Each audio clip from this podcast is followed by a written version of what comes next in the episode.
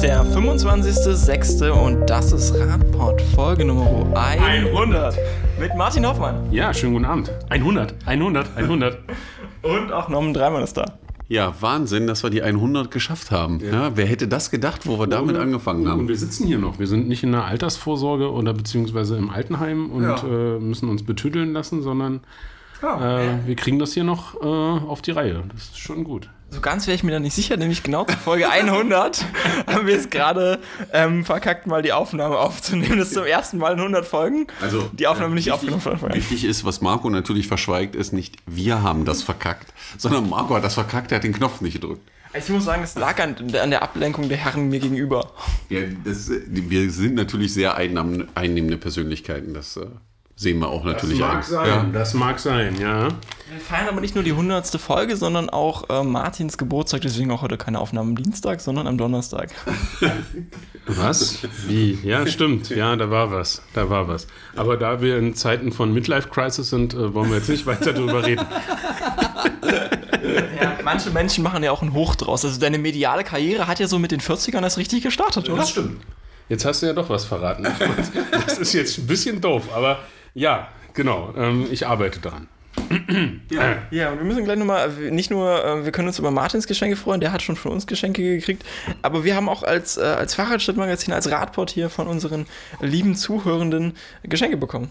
Ja, äh, wir waren ganz fasziniert, als hier plötzlich ein Paket ankam von Christian, der uns alles Gute zum Radport 100 äh, wünscht und weiter so schreibt. Ähm, er hat uns ein nettes Bild geschickt im Endeffekt. Das hängen wir auch hier auf jeden Fall äh, im Büro auf, weil es gibt so Momente, da werden wir da sicherlich öfters drauf gucken und den Tipp wahrnehmen, der auf dem Bild steht. Das Bild von einem Fahrrad und hier steht drauf, mir reicht, ich gehe jetzt Fahrrad fahren. Das kann ich nur jedem empfehlen, wenn es mal wieder wirklich Oberkante steht. Äh, einfach aufs Rad setzen, mal rausfahren, entspannen. Äh, wie gesagt, das bekommt bei uns äh, einen Ehrenplatz. Wir werden das hier aufhängen und haben uns sehr, sehr gefreut. Oh ja, oh ja. Ich war begeistert, als ich das aufgemacht habe. Das war, es war ein Moment der Rührung.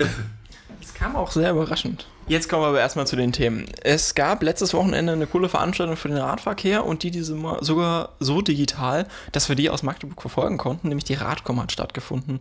Äh, ist eine ja, Konferenz für Radverkehr und dieses Jahr stand das Ganze im Zeichen der Bewegung, also das Fahrrad als Bewegung. Das hatten wir auch schon vor kürzerer Zeit erstmal zitiert, als zum Beispiel in der Zeit geschrieben würde, ähm, Radfahrende sind jetzt auch politische AkteurInnen und unter ganz diesem äh, Vorbild stand dann auch die entsprechende äh, Konferenz. Wir hören jetzt erstmal kurz ein paar Ausschnitte daraus, damit ihr euch so ein bisschen vorstellen könnt, was da eigentlich los war. Ich glaube, das Fahrrad ist und bleibt ein wunderbares Vehikel dafür. Es war schon immer ein Vehikel der Emanzipation der Geschlechter, es war ein Vehikel der Emanzipation auch Freiheit. der Arbeiterinnenklasse und es ist ein, immer, immer noch ein Vehikel der Emanzipation junger Menschen gegenüber älteren Menschen. Ja. Also sozusagen das erste Mal Fahrradfahren als Kind, das ist eine Verx-Fachung der Reichweite, das ist wunderbar. Die Stadt wird nicht mehr funktionieren und zwar weder von der Luft noch von der Mobilität, wenn sie mit Autos verstopft ist. Mhm. So, das ist unsere Geschichte, die wir erzählen müssen. Und das Lebenswerte dieser Stadt ist ja, dass man sich begegnen kann und nicht in einem äh, Straßencafé oder in einem Restaurant sitzt zwischen zwei Automobilen. Mhm. So, das ist unsere Geschichte, ja, dass man das Lebenswerte eben nicht genießen kann, weil es vollgestopft ist mit, mit Autos, Autos und mit schlechter Luft. Damit habt ihr erstmal so ein paar Eindrücke aus der äh, Haupttalk-Runde der Radcom gehört. Das ganze Video ist über zwei Stunden lang. Es gibt noch weitere äh, Berichte dazu. Es gibt äh, ein Gespräch unter anderem mit, mit Herrn Knoflacher, der äh, sehr bekannte Mobilitätsforscher, den sich ja alle kennen. Die Fridays for Future sind vertreten, der äh, Verkehrsminister aus NRW. Alles sehr, sehr hochkarätig besetzt mit sehr, sehr vielen interessanten Diskussionen an der Stelle. Ähm, ihr habt auch Henriette Reker eben gehört, die ähm, Kölner Oberbürgermeisterin, die sich da sehr stark für den Führradverkehr äh, geäußert hat, auch wenn sie später nachher einen lokalen Aktivistin da nochmal eingeordnet wird. Also hört euch das Ganze an, schaut euch das an, es lohnt sich definitiv. Es lohnt sich auf jeden Fall. Ich habe jetzt äh, zugehört, musste an die Sitzung heute im Landtag denken. Wir waren ja äh, eingeladen beim Verkehrsausschuss für Landesentwicklung und Verkehr. Und ähm, da war wieder klar, wie, wie, wie groß die Unterschiede im Bewusstsein sind. Also auf der einen Seite das, was wir eben gehört haben zum Thema lebenswerte Innenstadt, zum Thema äh, Verkehrssicherheit ähm, und äh, also das das, was eben gesagt wurde und das, was ich heute dann im Landtag gehört habe, wo dann äh, Mitarbeiter des Ministeriums nochmal sagen, ja, Tempo 30 ist schön und gut, aber wir müssen auch wieder auf die Flüssigkeit des Verkehrs achten, wo ich, ich hatte leider kein Rederecht, aber wo ich dann denke, es ist Wahnsinn, wie stark das Bewusstsein da auseinander ist und wir müssen da wirklich noch sehr, sehr, sehr viel tun, bis das eben auch in der Verwaltung auf Landes- und Bundesebene wirklich angekommen ist. Ähm, es gibt zu denken. Es gibt zu denken. Wobei man aber sagen muss, dass wenn man sich sowas wie die Radcom ansieht, ähm, es ja zeigt, dass es ganz viele gibt, die zusammenfinden inzwischen. Also auch was die ganzen Ratentscheide, die wir in Deutschland sehen. Äh, und das ist ja die Theorie, die ich mal gerne so ein bisschen vertrete. Es sind ganz viele draußen unterwegs, die es gerne anders haben würden, die aber Angst haben, zum Teil ihre Meinung zu sagen, weil sie den Eindruck haben, dass ihre Meinung nicht mehrheitsfähig ist. Und wenn man sowas wie die Radcom sieht, dann sieht man, dass es doch ganz, ganz viele gibt, ganz, ganz viele unterschiedliche Ausprägungen, gerade um das Thema Radfahren. Es ging ja darum, so ähm, äh, Aktivitäten und äh, ähm, wie nennst du das immer, Marco? Was, was war das Thema? Bewegung. Genau, die Bewegung. Genau, Bewegung. Nee, nicht User Experience, sondern äh, Bewegungen, die um das Thema Fahrrad entstehen, in ganz vielen verschiedenen Ausprägungen, aber im Endeffekt immer ein Ziel haben, dieses Miteinander und sich gegenseitig kennenlernen zu fördern. Und das muss viel, viel stärker werden, weil eben das, was du beschreibst, Martin, in der Politik, die Menschen das teilweise noch nicht so ganz erspüren können. Ja, und um das erspüren zu können, muss das eben lauter werden es muss viel mehr Bewegung da rein. Und das Schöne ist eben, dass sich über, gerade über die letzten Jahre die Dinge sehr stark finden zu dem Thema. Und das sehe ich sehr positiv. Und ich glaube, man kann ganz entspannt sich die zweieinhalb Stunden mal geben, weil für jeden Input dabei ist, um Dinge anders zu machen oder noch weiter voranzubringen. Ist eine super Sache gewesen, dass man das eben nicht ausfallen lassen hat, sondern online macht. Und man reicht dadurch auch viel, viel, viel mehr Menschen. Ja, und es motiviert eben auch. Ne? Also gerade wenn ich das jetzt eben beschrieben habe, wo man, wo ich dann da in dem Sessel sitze und denke so, oh, oh mein Gott, da ist noch, sind noch ganz dicke Bretter zu bohren und da ist noch viel Arbeit notwendig. Und trotzdem immer auf der anderen Seite zu merken, ja, die Bewegung ist da und es verändert sich was und da sind Menschen, die haben Lust, sich zu beteiligen und sich zu engagieren und zu verändern. Ähm, und es kommt auch irgendwann an in dem einen Bundesland dauert es vielleicht noch ein bisschen länger als in dem anderen. Aber äh, ja, es macht auf jeden Fall Mut und äh, gibt so ein bisschen Rückenwind für die Arbeit. Während die Radcom jetzt hier die ganzen Bewegungen und schönen Fortschritte der, ähm, der Radverkehrspolitik praktisch präsentiert hat und richtig Lust und Visionen verbreitet hat, ich war saß ja selber davor und dachte so, ah, jetzt hätte ich gleich mal wieder Bock auf ein Projekt. Ähm, halt dich zurück, denk dran, deine Zeit ist begrenzt, Marco. Ja? Wir müssen auch noch Podcasts machen. Ja, aber dann, dann schaute ich gleich danach in die nächste Meldung vom Redaktionsnetzwerk Deutschland und stellte fest, naja, wir reden ja immer über die Gelder, die vom, vom Bund kommen sollen zur Förderung äh, für, für den Radverkehr in den Kommunen und in den Ländern. Und naja, irgendwie fließen die Gelder nicht so, Martin. Ja. Herr Scheuer scheint noch nicht so ganz am Ball zu sein. Ja, ja. Also, das ist mir mittlerweile persönlich auch ein bisschen peinlich, muss ich sagen. Ja? Also, ich ver verwende dieses Argument ja an, an allen möglichen äh, Ecken und Enden, wenn ich irgendwo in einer Diskussion bin. Leider heute auch im Landtag Sachsen-Anhalt habe ich gesagt, naja. Ich glaube, du musst gar nicht leider sagen.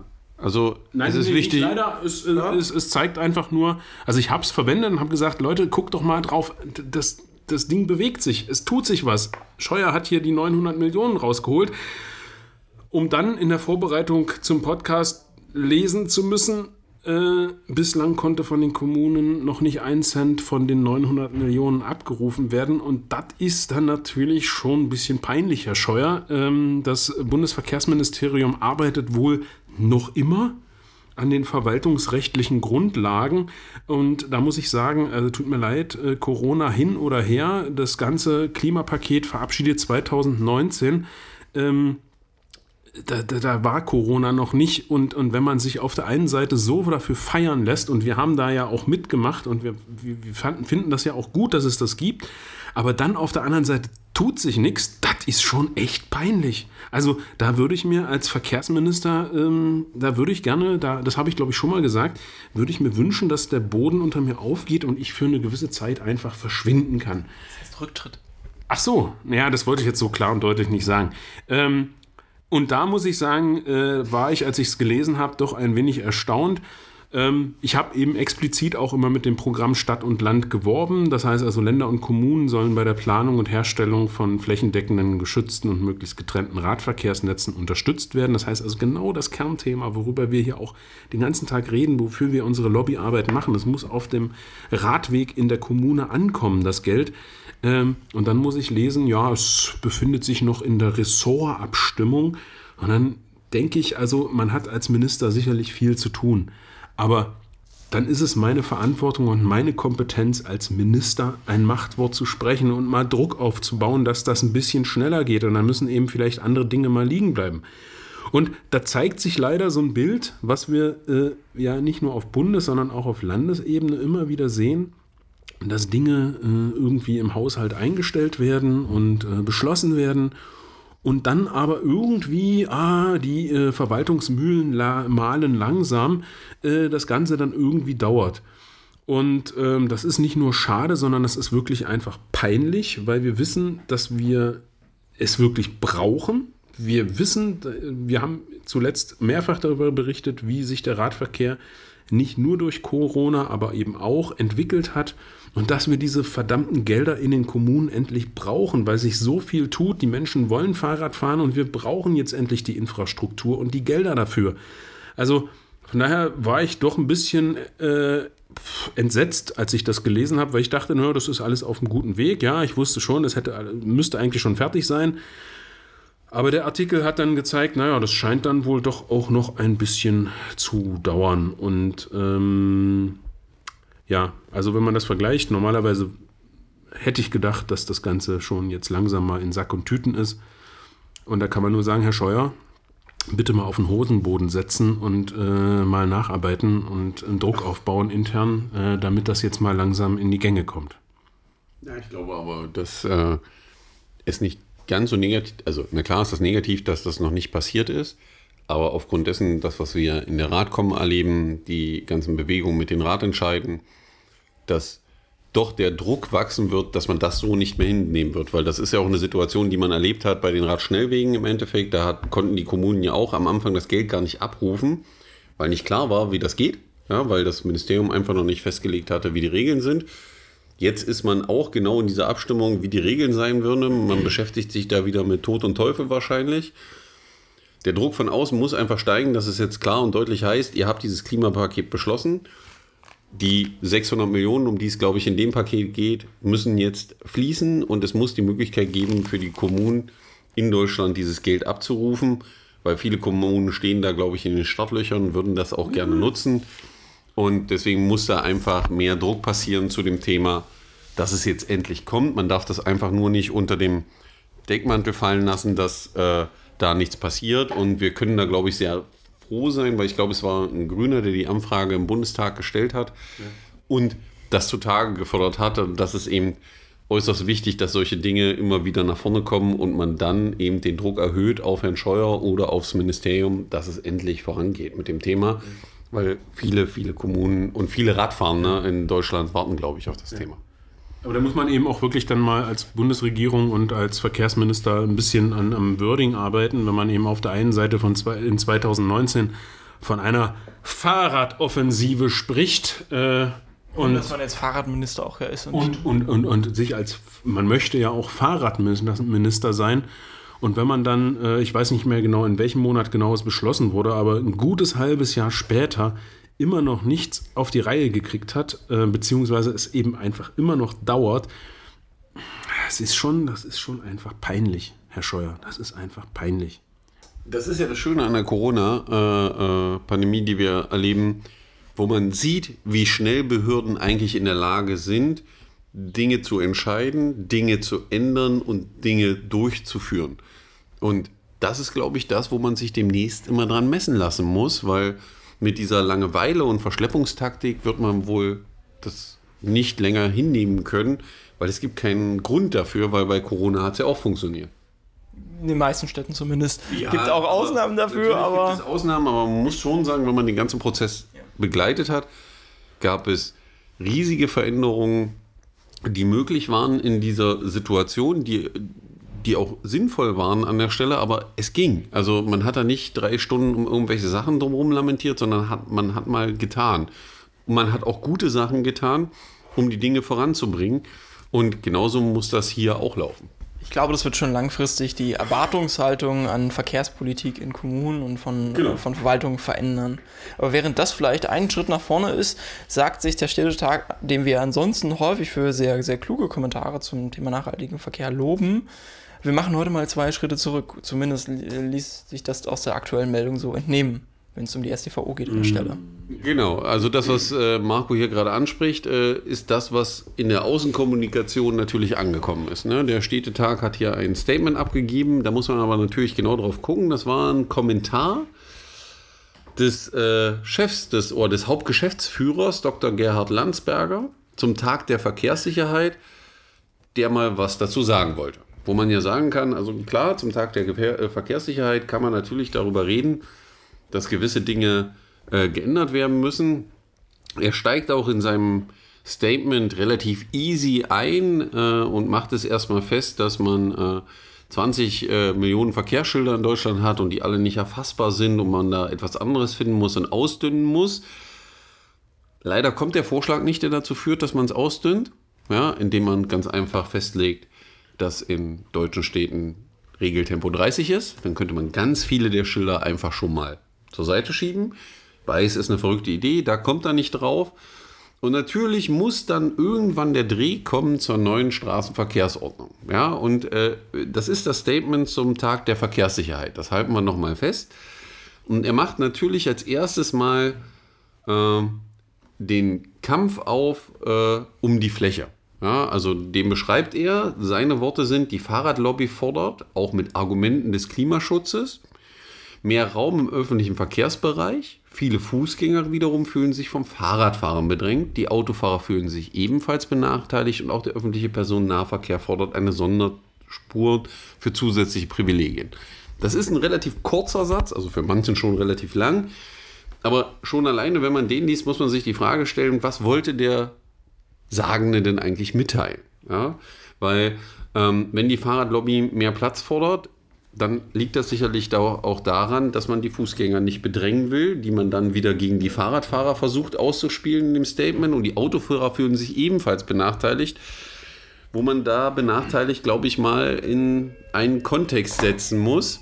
Benachteiligung bedeutet nicht, wenn ich jemanden, dem ich jahrelang ganz, ganz viele Privilegien zugestanden habe, ganz, ganz viel Platz zugestanden habe, jetzt diesen Platz reduziere, weil ich feststelle, dass der Platz endlich ist, den ich zur Verfügung habe und den ich eben den Fußgehenden, den Radfahrenden und auch dem öffentlichen Personennahverkehr zur Verfügung stellen muss, um einfach Mobilität zu gewährleisten, weil ich es mit denen schaffe, auf geringerer Fläche mehr Mobilität durchzuführen.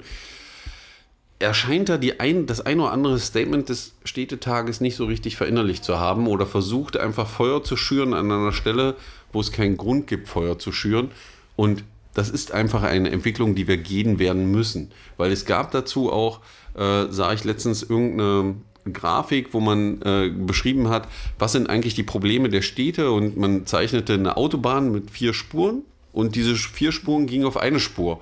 Und dann stellte man runter, die Lösung ist in Deutschland auch aktuell, ist auch weltweit so, man macht aus den vier Spuren, die in die Stadt reinführen, sechs Spuren und stellt dann fest, ja, wenn ich das auf eine Spur verringere, wird das auch nicht weniger Stau. Das heißt, ich muss andere Lösungen finden. Und natürlich kommt er dann danach zum Dreh zum Thema äh, Höchstgeschwindigkeit innerorts 21 km/h, dass man da seinen Führerschein verliert, schon bei der ersten Übertretung und die armen Menschen, wenn das mal einmal passiert, wie kann das passieren? Da muss sich jeder einfach nur eine einzige Frage stellen. Wenn er mit dem Auto unterwegs gewesen ist, wie oft wird denn überhaupt die Geschwindigkeit kontrolliert, wenn ich unterwegs bin? Und dieses eine Mal erwischt zu werden, bedeutet im Regelfall, äh, dass ich öfters mit 21 km/h drüber unterwegs bin und solchen Sachen. Und dann meinen Führerschein abgebe. Das hat nichts mit Translation zu tun, wie er das hier beschreibt, sondern mit dem Thema, mit dem er eigentlich aufgemacht hat, nämlich mit Verkehrssicherheit. Weil 21 km/h zu schnell können über Leben und Tod entscheiden. Das vergisst er hier einfach an der Stelle. Ähm, er macht dann die wilde These auf am Ende, ein Mehr an Verkehrssicherheit und ein weniger am Verletzten im Straßenverkehr erreicht man nicht durch weitere Gängelungen, so wie er das bezeichnet. Äh, ich frage mich, warum das in anderen Ländern in der Europäischen Union funktioniert. Nee, vor allen Dingen, warum das nicht einfach Gesetz nennt. Genau. Es ist nicht Gängelung, sondern es ist einfach Genau. ein durch ordentliches Parlament beschlossenes Gesetz. Punkt aus, fertig. Genau, und dann kommt er zu der Aussage, sondern durch Verkehrsklima, das durch gegenseitige Rücksicht und ständige Vorsicht geprägt ist. und da muss man. Äh, Genau. Fahr mal runter, Norman. Ja, Genau. also Und da muss man sich aber die Frage stellen, also ich weiß nicht, ob er die Straßenverkehrsordnung jemals gelesen hat, die ja schon eine Weile gilt. Und genau dieser Punkt, Paragraph 1, steht ja drinne. Und irgendwie hat das Aufschreiben dieses Sachverhaltes nicht dazu geführt, dass die meisten sagen, na dann mache ich das nicht. Und da muss man auch sagen, das funktioniert am Ende auch nicht, weil wenn ich Regeln aufstelle, muss ich die durchsetzen am Ende. Das ist bei, das, das ist bei Menschen immer so am Ende. Wenn ich Regeln aufstelle und ich setze sie nicht durch, werden sie gebrochen werden. Ja, also man wird sich drüber hinwegsetzen. Es wird sich irgendeiner finden, der sagt, naja, wenn jetzt keine Strafe kommt, dann mache ich das doch mal. Ja, weil er selber wird ja immer einen Vorteil haben. Also bei Gesetzen ist es ja nicht so, dass man äh, Sachen verbietet, weil das Spaß und Laune macht, sondern weil es darum geht, dass sich jemand einen Vorteil verschafft oder etwas tut, was jemand anders schadet, was man in der Gruppe unterbinden will. Und das lässt er völlig außen vor, wo ich sage, war schon fasziniert, was mich ein bisschen beruhigt hat. Ich glaube, ich habe auf Twitter irgendwo ein Statement vom Deutschen Städtetag gelesen, wo die dann geschrieben haben, so nach dem Motto, wo sie gemerkt haben, was sie getan haben, rauszukommen und zu sagen, naja, das war ja nur ein Kommentar unseres Geschäftsführers, das ist nicht die allgemeine Meinung des Städtetages. Ich hoffe um Himmels Willen, dass das so ist. Äh, und dass wir sowas nicht wieder lesen müssen an einem Tag der Verkehrssicherheit. Ähm, gebe ich dir völlig recht. Ähm, mein Eindruck war, und das, äh, das äh, deckt sich mit den Eindrücken, die ich in den letzten Tagen und letzten Wochen so gesammelt habe bei dem Thema, äh, wenn es um die StVO-Novellierung ging und den neuen Bußgeldkatalog. Auch hier kann ich mich nicht äh, dem Eindruck erwehren, dass der Herr Dr. Gerd Landsberg ganz einfach seine persönliche Meinung wiedergegeben hat und dass es ihn einfach wurmt, dass er in der Stadt jetzt nicht mehr ohne weiteres 21 Kilometer pro Stunde schneller fahren darf, weil das macht er ja vielleicht einfach mal gerne und es passiert ja auch einfach. Ähm, und dann, dann muss ich einfach die Frage stellen, äh, sehr geehrter Herr Dr. Landsberg, ähm, dann werden Sie sich doch mal bewusst, in welcher Position Sie sind und ob man so ein rein subjektiv, rein privates Bauchempfinden in eine äh, solche Meldung bringen sollte oder ob man vielleicht noch mal jemanden drüber gucken lässt. Das leitet uns direkt zum nächsten Thema über. Da geht es nämlich auch um ein sehr subjektives Empfinden. Es geht um den Radverkehr in Sachsen-Anhalt, beziehungsweise konkret in Magdeburg. Vor kurzem wurden die äh, Städte angefragt vom, vom Land, wie sich denn der Radverkehr in, äh, in, den, in den Städten entwickelt hat. Die meisten Städte haben angegeben, dass es dort keine signifikante Steigerung gäbe, sondern nur so saisonale Schwankungen. Das Ganze wurde dann auch im MDR so berichtet. Daraufhin äh, hat sich ein Bürger die Mühe gemacht, ähm, beim, über den Informationsfreiheitsanfrage nachzufragen, woher denn diese Daten kommen und auf welcher Datenbasis sie denn beruhen. Ob es Vergleichsdaten zu den vorherigen Jahren gäbe, das würde uns ja schon immer sehr wundern, weil wir freuen uns ja darüber, dass wir Mobilität in Städten, glaube ich, alle drei, nee, alle, alle fünf Jahre bekommen und dann mal Radverkehrszahlen haben. Daher hätte uns sehr gewundert, wenn man so jährlich vergleichbare Zahlen gehabt hätte. Jetzt kommt aber raus, dass die Stadt Magdeburg vielleicht nicht ganz so genau gezählt hat. Ja, also fragt den Staat, wer das nicht kennt, sollte sich das mal angucken. Großartiges Instrument, um mal äh, Informationen von Behörden zu bekommen, gerade wenn man wie in solchen Momenten sich die Frage stellt, wie kommen die denn eigentlich zu der Aussage, das, was Marco gerade beschreibt, ist eben, dass man die Aussage getroffen hat für Sachsen-Anhalt aufgrund der Antwort der großen Städte, dass der Radverkehr nicht signifikant zugenommen hat ja, in den Städten. Äh, für uns war das schon in dem Moment nicht nachvollziehbar, weil wir haben da einen anderen Eindruck und eine Wir fahren auf den Radwegen und stellen uns die Frage immer, oh, was machen die 20 Radfahrenden jetzt vor mir an der Ampel und wie komme ich noch über diese Kreuzung mit den 20 Leuten mit der kleinen Verkehrsinsel dazwischen? Und zum anderen eben das Feedback der Radhändler, die eben wiedergeben, dass sie gar nicht so schnell Räder raus, also hinten ins Lager reinbekommen, wie sie vorne rausgehen und eigentlich leer laufen. Äh, hübscher Wandschmuck, oder? Ja, ist wahrscheinlich, äh, wahrscheinlich kaufen die Leute diese ganzen Räder und auch die teuren Räder, um die zu Hause an die Wand zu hängen, zu putzen, lieb zu haben, mit denen zu kuscheln im Bett oder irgendwas anderes Sinnvolles zu machen. Ähm, vielleicht kommt auch der eine oder andere Verrückte auf die Idee und fährt damit. Ähm, ja, und wie Marco schon beschrieben hat, kam dann die Frage eben von demjenigen, sagen Sie mal, wann haben Sie denn eigentlich erzählt? Also er hat noch ganz viele andere Fragen gestellt äh, an die Stadt Magdeburg an der Stelle. Und äh, die Stadt Magdeburg hat auch relativ schnell geantwortet und im Endeffekt ist alles erledigt ungefähr nach dem vierten Satz, den die Stadt als Kannst das einfach mal vorlesen? also den vierten Satz. Ja? Aufgrund der Entwicklung bei der Ausbreitung des Coronaviruses fanden im Erhebungsjahr 2020 bisher keine Erhebungen statt. Mäh. Ja? Also die Stadt gibt zu, dass sie in 2020 keinerlei Verkehrszählung durchgeführt hat, meldet aber ans Ministerium, dass der Radverkehr nicht signifikant zugenommen hat. War das jetzt gefühlt?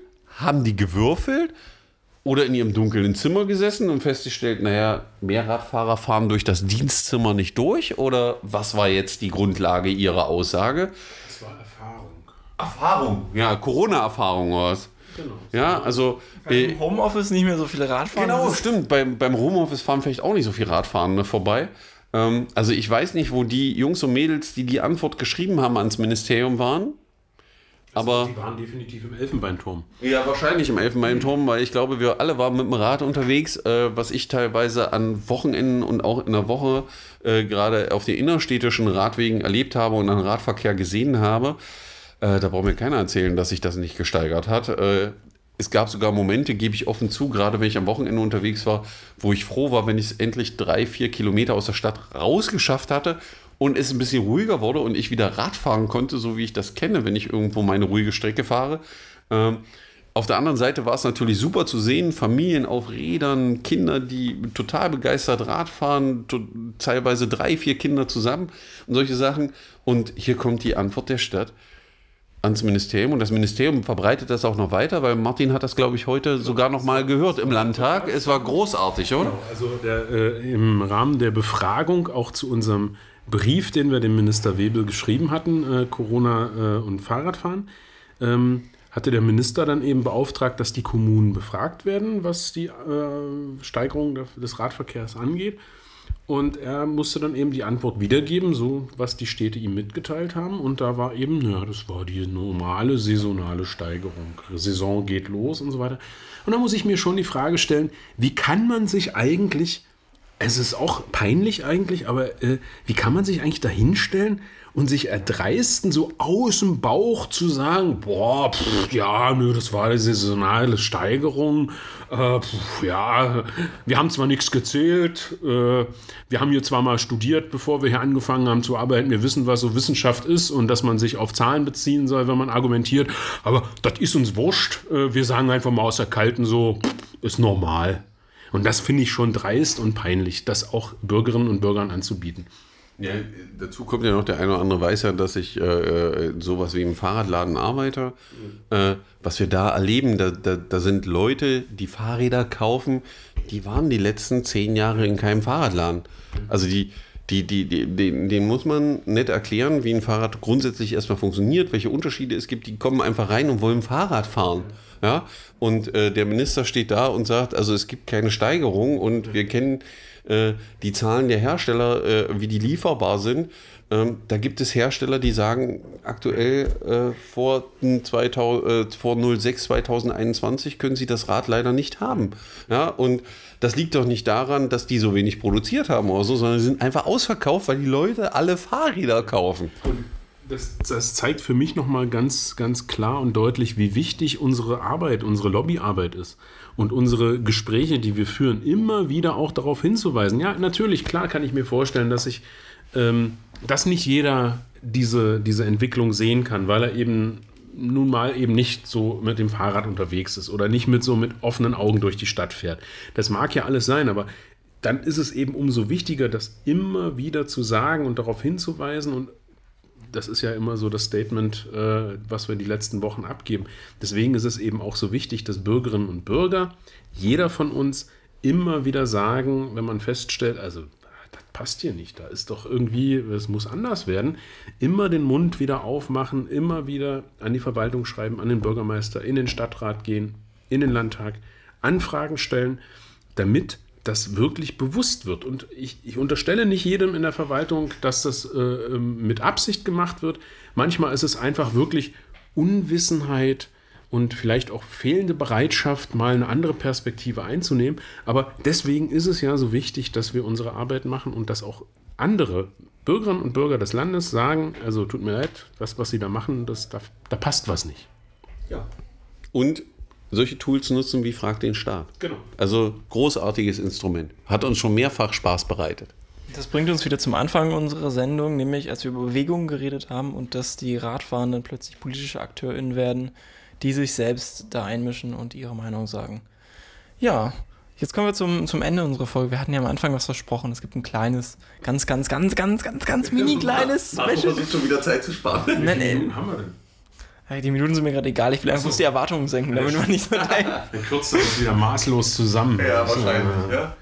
Also, ich musste mir jetzt irgendwie spontan was einfallen lassen, nachdem die anderen beiden angekündigt hatten, dass das die Special-Folge 100 ist. Und ich dachte nee, mir. Nee, Marco, Marco, also jeder, die Special-Folge, äh, also die 99, äh, haben ja die einen oder anderen gerade erst gehört. Ich auch. Und das Special war einfach, dass du zusammenschneidest die Outtakes. Aber ja. du hattest irgendwie keine Lust und keine Zeit. Du hast dir was Neues einfallen lassen. Du weißt, wenn du davon ausgehst, dass die durchschnittlich so um die 30 Minuten lang sind und du das mal 99 nimmst, ja? Plus die anderen Podcasts, die wir vorher schon aufgenommen haben. Ne, du hast doch sonst eigentlich nichts zu tun, Marco, oder?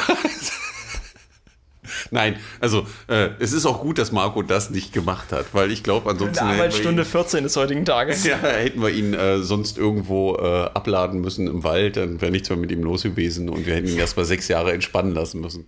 Tatsächlich hätte ich noch das diabolische Lachen von Martin einmal am Ende einer Folge isoliert da. Das könnte ich. Das kannst du gerne reinschneiden. Da, da bin ich dann selber mal gespannt. Muss ich nochmal suchen. So auf die Reaktion. Ja. Ich muss nochmal suchen, ob ich es finde. Aber jetzt kommt es erstmal zum Thema. Ähm, wir haben uns überlegt, wir erzählen vielleicht alle mal noch so eine persönliche Fahrradanekdote. Also irgendwas, was uns mit dem äh, Fahrrad verbindet, irgendeine schöne Erinnerung. Und Martin fängt mal an, denn der muss ganz, ganz, ganz weit in die Vergangenheit zurück jetzt. Na, so weit ist das. So, so, so. das kann man jetzt so und so betrachten. Ähm, ja, das ist schon eine sehr, sehr, sehr persönliche äh, Sache, persönliche Geschichte. Gerade, ähm, weil, also es geht darum, wie ich zum Fahrradfahren gekommen bin. Ne? Und ähm, äh, um das jetzt, das ist jetzt Datenschutz auch egal. Ich bin also in der äh, ehemaligen Deutschen Demokratischen Republik geboren worden und auch aufgewachsen, jedenfalls zum Teil. Und ich habe also auf so einem schönen alten Klapprad fahren, auf, auf so einem Mifa Klapprad Fahrrad fahren gelernt. Das gehörte meiner Oma. Und Oma und Opa haben mich geschnappt und äh, sind wir in den nächsten nächstgelegenen Park gegangen und dann habe ich haben sie mich jeweils an einer Schulter gepackt. Hm? Jetzt fahr mal los. Gepackt, und Bild. es war, ja, ich, ich habe das immer noch, ich habe das immer noch vor Augen und ich weiß, wie das, was das für ein, ein großartiges Gefühl äh, war. Und es ist schon spannend, dass sich das so eingeprägt hat. Ähm, ja, und ich konnte wirklich äh, da überschneidet sich natürlich die persönliche Erinnerung und das, was man so nach, dann erzählt bekommt. Aber ich konnte wirklich, ich bin einfach losgefahren und konnte Fahrrad fahren. Ich brauchte keine Stützräder, nichts, gar nichts. Hat einfach so funktioniert. Einfach ich war ein Naturtalent, genau. Und äh, ja, und das hat sich natürlich jetzt in den letzten äh, Wochen nochmal äh, in meiner Erinnerung nochmal geschärft, weil eben meine Großeltern jetzt, äh, also mein Opa ist schon vor längerer Zeit gestorben, meine Oma eben jetzt vor einem Monat. Und äh, das war dann für mich nochmal ein ganz großes Thema und hat mir nochmal gezeigt, wie stark das einfach auch bei mir ähm, in der, ähm, ja, für mich einfach verwurzelt ist, dieses Thema Fahrradfahren. Und ich habe mich da immer wieder dran erinnert. Und ähm, eben auch an den Punkt, wie sehr ich das dann genossen habe im Anschluss, ähm, mir die Welt zu erobern. Ja? Also ich bin in einem kleinen Ort groß geworden, da äh, ist jetzt Welterobern äh, vielleicht ein großes Wort. Aber es war wirklich so, diese, diese Erfahrung machen zu können, einfach dieses Klapprad von Oma zu schnappen und dann einfach äh, durch die Gegend zu gurken. Und es war eben wirklich eine Kleinstadt, da musste man mit Verkehrssicherheit, äh, das war noch nicht so das große Thema und die ähm, Belastung an motorisierten Fahrzeugen war auch noch eher gering.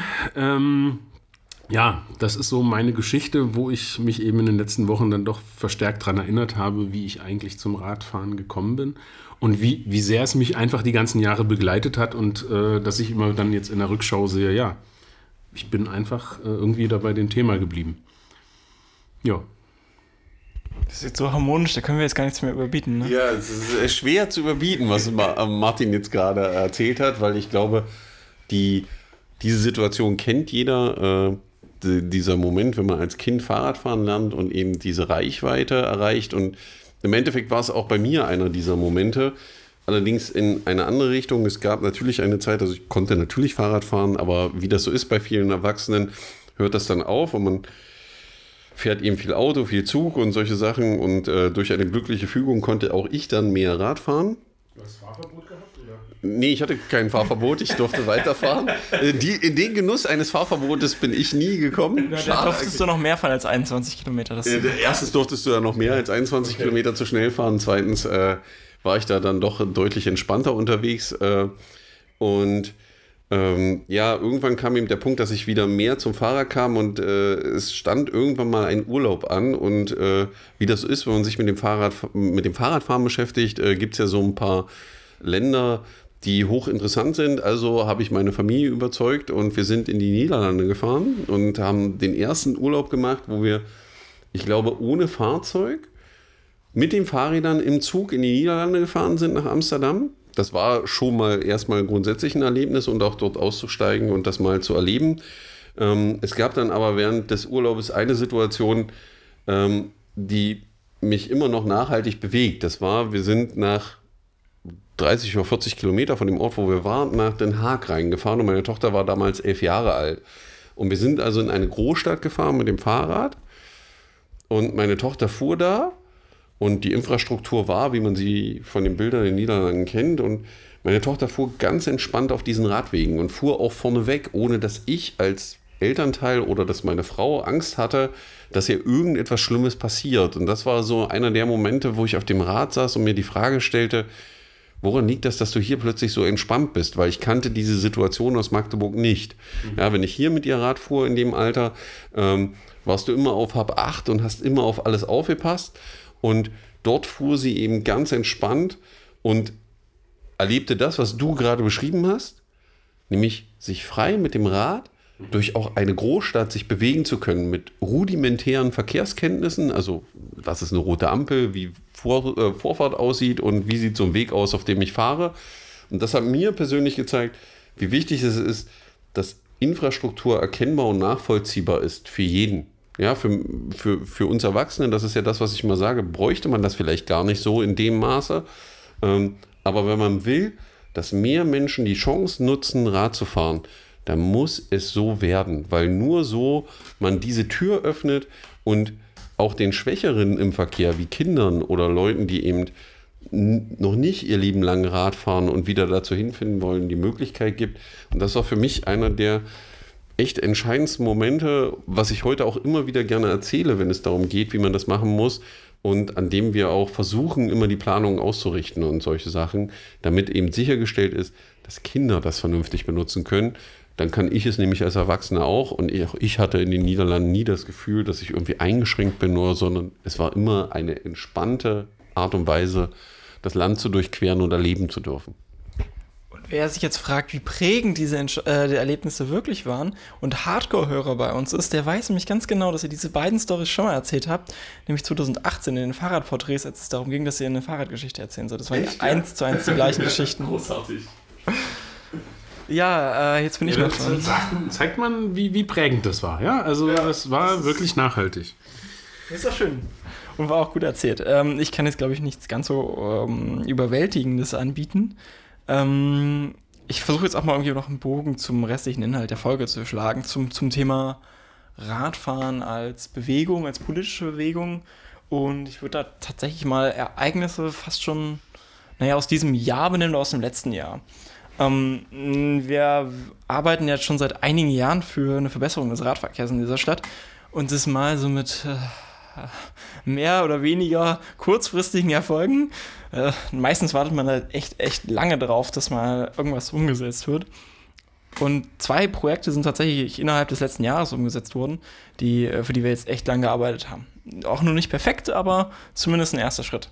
Die Fahrradstraße, für die wir, ich weiß nicht wie viele Jahre, ich immer wieder zu dieser Mobilitätswoche auch gesagt habe, warum eröffnet ihr nicht diese scheiß Fahrradstraße? Und wir haben im letzten Jahr endlich zu dieser gottverdammten Mobilitätswoche diese Fahrradstraße eröffnet haben. Und da ist, ist die Probezeit vorbei. Ne? Und, und Marco, man muss eins dazu sagen, damit du die Informationen gleich hast, aus dem letzten Meeting im Stadtplanungsamt und Tiefbauamt, die Idee Fahrradstraße, für die du und viele andere auch so lange gekämpft haben, scheint sich weiter durchzusetzen. Also es gibt da so Behördenleiter und Chefs von Behörden, die das Thema doch deutlich höher anhängen, als man es äh, vermuten mag. Und zu dem Thema Probezeit, ich wäre überrascht, wenn die Probezeit dazu führt, dass die Fahrradstraße nicht mehr da ist. Weil ich glaube, dann gibt es auch einen großen Aufstand.